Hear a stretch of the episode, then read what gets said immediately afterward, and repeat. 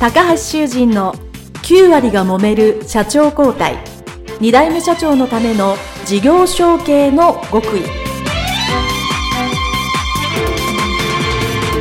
この番組は2代目社長専門経営コンサルタント高橋修人が経営に悩んでいる2代目社長やこれから社長になる後継者に向けて経営力を伸ばし会社を引っ張れるリーダーシップを身につけるための番組です。これまで数百社をコンサルティングした実績から2代目社長ならではの悩みを知りその解決のための独自理論によって2代目社長もまた従業員も幸せに仕事ができることを目指した内容です。皆さんこんにちは。事業承継コンサルタントの高橋修人です。本日は株式会社サント小林代表取締役小林勝さんに、えー、お越しいただきましての収録になります。よろしくお願いします。本日はありがとうございます。よろしくお願いします。お願いします。はい、えー、今日はですね、えー、品川のインターコンチネンタルホテルの、えー、ロビーのカフェからなので若干 BGM が入っておりますが、えー、いつも通り進めていきたいと思いますえー、まず私と小林さんの、えー、はい、まあ、共通点というか、えー、同じ経営塾で、え学んだ仲間でございまして私が少し、え先に学んでその後、まあ小林さんが学びに来られて、はい、私はちょっとその経営塾のスタッフを、えしておった、まあ、ご縁で、はい、今日来ていただきましてよろしくお願いします。えー、それではですねまず株式会社サント小林さんの、えー、まあ、事業内容というか、はい、えー、会社の紹介をよろしくお願いしたいと思います、はい、ありがとうございます。本日よろしくお願いします、えっと、株式会社サント小林でございますが弊社はあの1900年から1909年からですね続いている、あの紙の卸問屋と、まあ、物流の仕事のようなものをさせていただいております。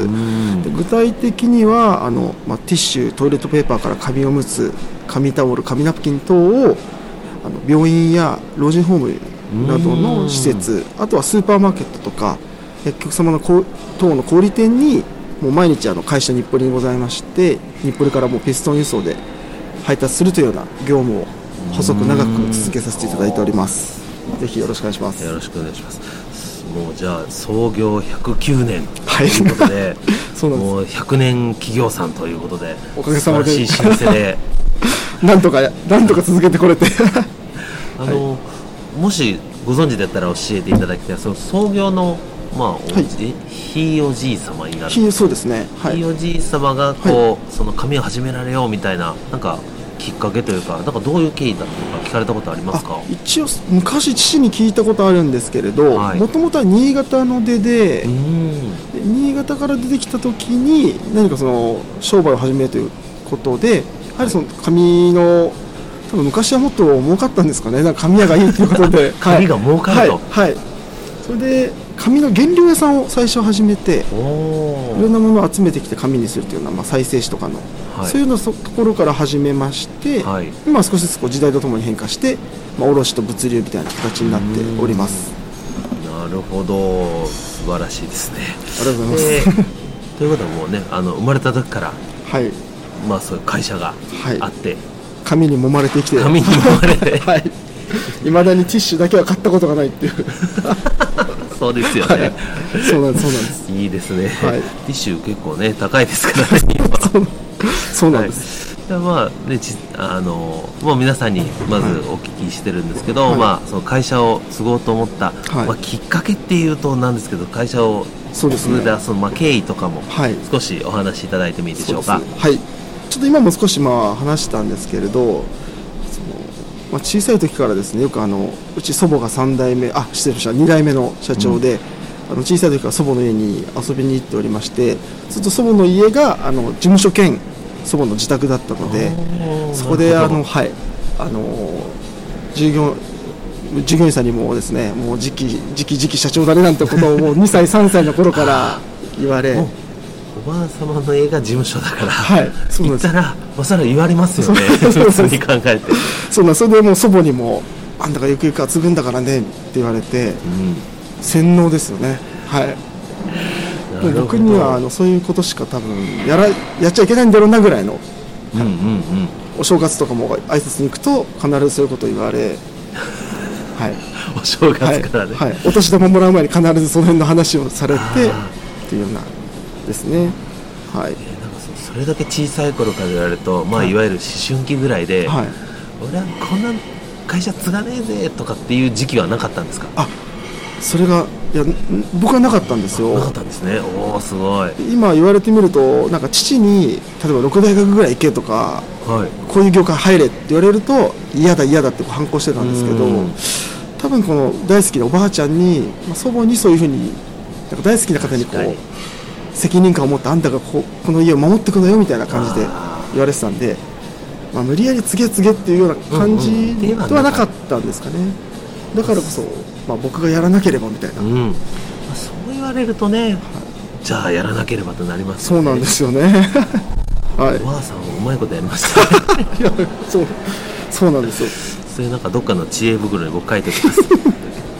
そうそうですなるほど。じゃあもうでえっと大学を出られて、はい。大学サラリーマンをされたと先ほどちらっと聞いたはいんですけど、そうなんです。大学を出てからですね8年間あの外資系の製薬会社で営業をやっておりました。外資系だったらもうかなりバリバリ厳しい営業ですよね。そうですね。一応まあ他の、えー会社で働いたことがないので周りの営業はあまりよく分かってないんですがうちの会社は毎月 800, 万800人の営業がまあ順位を1位から800位まではい。出させられてそれによって賞与が全員変わるっていうような会社だったので。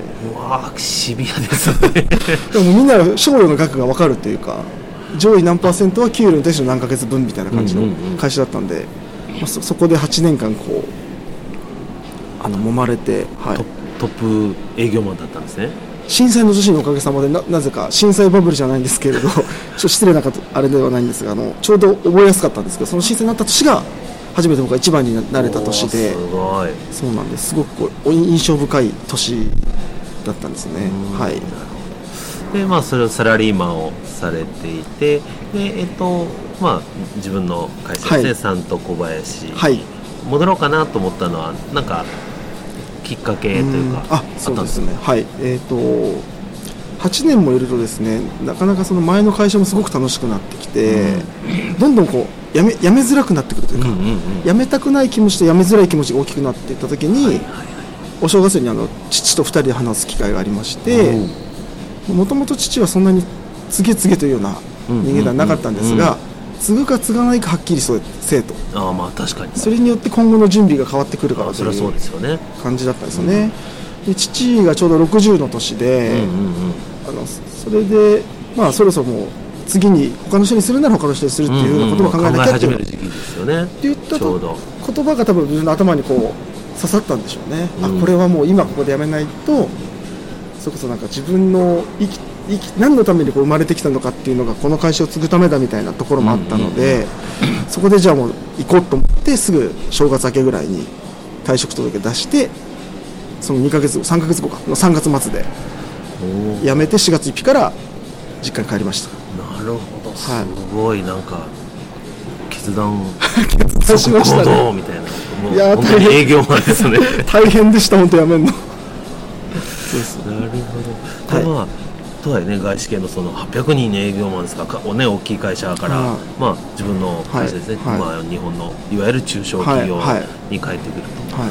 まあ僕もそうだったからあれなんですけど、こうやっぱりいろいろ勝手が違うので困ったことがあったと思うんですけど、なんかその当時、はい。帰ってきた当時、はい。あのこれ困ってたなってどんなことがありますか？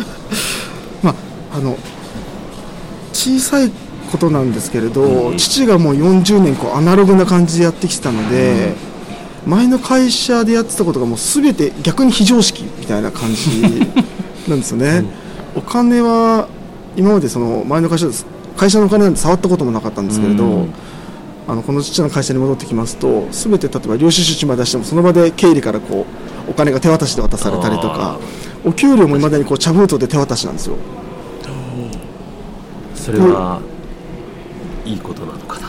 どうなんだ？でもはい。手渡しなんですね。まあそれはそれでいいこともあります、そんな小さなことからですね。なんか、うん。自分の中ではこんな小さなことが経費の無駄遣いって言われちゃうんだみたいなことがすごい父から社長からですね。うちのうちのまあ現会長からですね。現会長金がもったいないとか言われることとかすごい多くて例えば4色ボールペン僕4色使い切ったことないんですけど僕もありません。父は必ず4色使い切るんですよ。すごい。すごいんですよね。すごいですね。見て感動したんですけどあのく最初の黒がなくなると次はもうメモ書きとか、じ事務員とか営業へ営業へのこう手書きとかメッセージとか全部こう緑とか青のペンで書くんですよ。4色使い切ってああ今回も4色使ったわみたいな父父からするともう僕の行動は全て金の無駄遣いだみたいな。はい。すごいですね、メモとかもなんかあのメモした白紙のところにまたメモするみたいな。わかります？A4 でメモ書きでした後にそこのメモしたとこバツ書いてまた下の右の方にメモとか書いて社員さんに渡したりするんですよ。渡された方どう思うの？と思いながらただ紙はもったいないみたいな紙は紙いっぱいあるのに、ねはい。紙もったいないんですね、なるほど。そういうのとかですね。あエアコンとかのその夏のエアコンとかも、まだ暑くないからいいだろみたいな。社員みんな汗かいてるよみたいな。生産性落ちるでしょそれみたいな。とかへ変なこう僕はもうケチだなと思っちゃうこととかもあったりとかしたんですけど。なるほど。そんな、まあ、そんなすいません。そそんなことははい、まあでもすごいしっかりやれてる素晴らしい会長なんですけど まあそういうはい。細かなことと、あと他には？あとは実際実務の方でやはり営業しかしてきていなかったので、営業に関してはすごい自信もあったんですけれどあの戻ってきて急に専務というような立場で入って、うんうんまあ、社員さんとのやり取りとか経営はい。の方法とか数字の見方とか、その辺はもう点で勉強していなかったので、うん。その辺は結構苦労して、まあ、まだ勉強中なんですけれど結構困りましたね。うん。はい。そうですね。まあ、それで、えーまあ経営私とそうですね。はい。経営塾にはい。行かれたりしたんです、はい、そうですね。うん。すごく勉強になることが多かったですね、やはり。どえっ、とど何個ぐらい？ど経営まあ多分経営塾も1個じゃないと思うんですけど、はい。な何箇所か行かれたんですか？3つ、3箇所ですかね、うーん。はい、行って、あとはまあ個人的にちょっとコンサルしてもらったりとか、うんうん。はい。ね、あと、お世話になってその社長さんにいろいろ実際にマンツーでお会いして、うん。いろいろな経営の仕方とか、大切にされていることとか伺いながら、逆にインタビューさせてもらうような感じでやらせていただいてももらっておりました。えーそそれは社長に話しかけてあもう最初からはい、アポの取り方がもう社長巡りさせさせてもらってるんでみたいな。ああいいですね。さすが営業マンうまいですねもうあの僕の尊敬する社長さんみんなお会いしたいんでちょっとぜひ時間作ってくださいとか言って言ってそしてご飯食べ行っておごってもらったりして 逆にはい。そんな感じで。そういうやり方すると時間作っちゃいますね、はい。結構喜ん逆にあの成功されてる社長さんとかとお話しするの好きだったりするじゃないですか、うんうんうん。で僕がこう尊敬の眼差しで見ながらこうお話聞いてるとこうどんどんこう饒舌になお酒も入り饒舌になっていろんな失敗談とかも逆に聞けたりとか、はい。それもいいですね、はい、そんなことがあったっていうのを聞けたりして非常に普段じゃなかなか喋ってくれないことをいろいろお話ししていただいて非常にそれはそれで勉強の機会というか、はい、でまあすまあ、そういうこう、まあ、成功と失敗と両方聞くっていうのは、はい。なんかこう自分の、まあ、これからの、まあ、経験を先取りしたようなそうですね。あことになりますよね。はい本当にそう思います。はい、うん、そうですね。その他何か、まあ、要は社長になる前ですねやっていたこととかありますか？やはりあの自分の中であの勉強不足というのが昔からすごい勉強不足なんていうんですかね。あのまだまだ僕なんて知識がないなとかうん。周りに比べるとできてないなっていう気持ちが強い人間なのでいろいろな方の本を読んだりとかそうです。すごいしその辺は知っておりました、ま勉強家ですね。すごい。あ、そんなこともないんですけどね。まだまだ本当知らないことが多くて。そうです。たまにあの中井社長さんから怒られたりもするんでそんなことも知らないのかとか。でもだからよく日本史とか世界史とかあ好きな社長さんとかお多いんで最低限最低限ついてこれるようにしとけとか、うんうんうん。それともまあ経営のことももちろんそうですし、数字の見方とかそのどのくらい自分の会社のことが分かってるのかとか。うん何をどこまで分かってるのかとか構聞かれたりしてパッと答えられないと怒られたりもするんでそういう数字の見方の勉強とかももちろん、そうですね。今もまあ顧問の先生にいろいろ教わりながらやっておりますけどその辺はやっておりました、うん、本も結構おりましてはい。数字は大切ですよね。それもきっちり把握しておくことは、はい。そう思います。はい。ありがとうございます、まあ、そういうねそういうこと非常に勉強された後継者時代 まあじ偉いですよね。じ自らあ自分学ばなきゃと思ってはい。されて、はい。でで、まあ、いよいよ、えーはい。社長になるといはい。うところの話は後半に聞きたいと思います、はい。ありがとうございました